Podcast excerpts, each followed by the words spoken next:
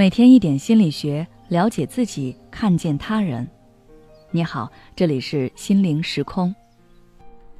今天想跟大家分享的是道歉心理下集，如何正确的说对不起。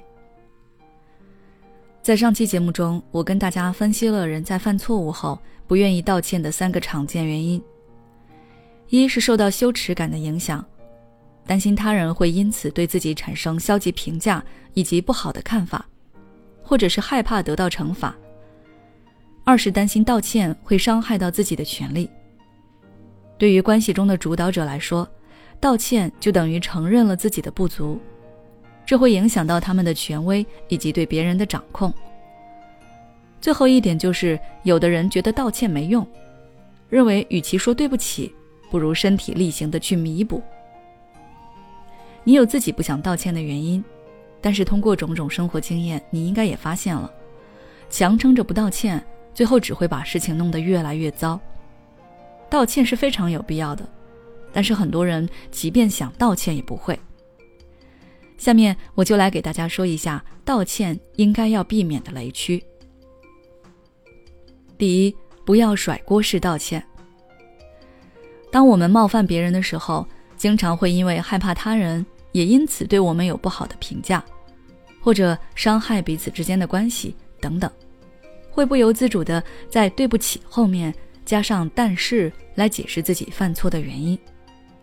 比如说，你今天约会迟到了半小时，对方有些不耐烦，你解释说：“对不起，我迟到了，但是我不是故意的，公交今天晚点了，路上也比较堵。”你这么说，是想取得对方的谅解。但是在对方看来，你这么做很像是在辩解，或者说是在甩锅、推卸责任，会显得你非常没有诚意，让你的道歉大打折扣。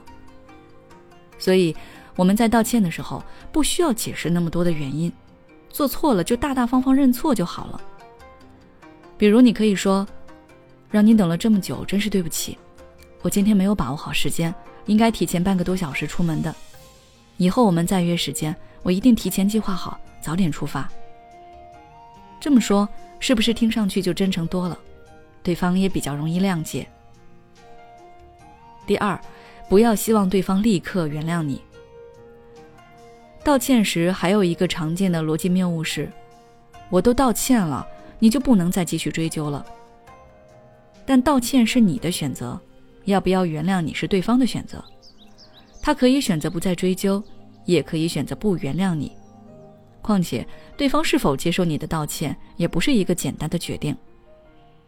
美国心理治疗师哈利特·勒纳指出，原谅并不是一个是或否的过程，而是有程度的。如果你伤害到了别人，那么对方可能会原谅你百分之十、百分之五十或百分之八十，并不一定都是百分之百。所以，与其说原谅是一个决定，不如说，它更像是一个过程。因此，不要期望你的道歉能立刻得到对方的原谅，更不要给对方施加“我都说了对不起了，你还要怎样”这样的压力。尤其是在一些严重的问题上，要给对方一定的时间来处理。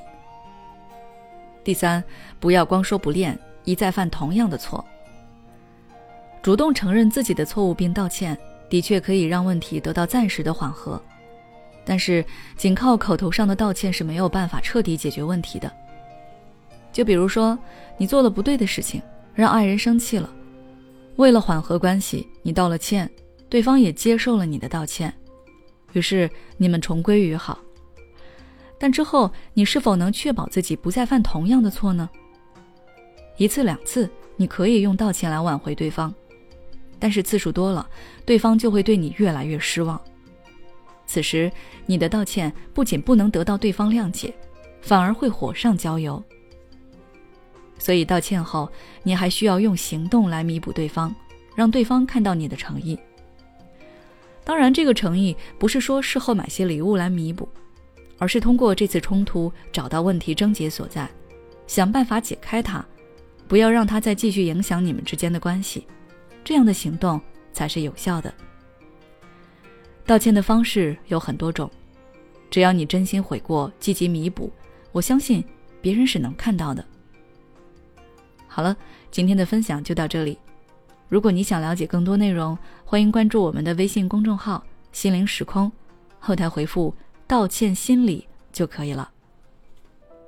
你是否正感到迷茫、焦虑？是否时常深夜 emo？如果你想找人倾诉却无处可吐，那就加入我们的心理互助群吧。在这里，你可以获得温暖有爱的交流，还可以收获专业有力的探讨。只要你关注微信公众号“心灵时空”，回复“心理成长”，就可以获得入群资格了。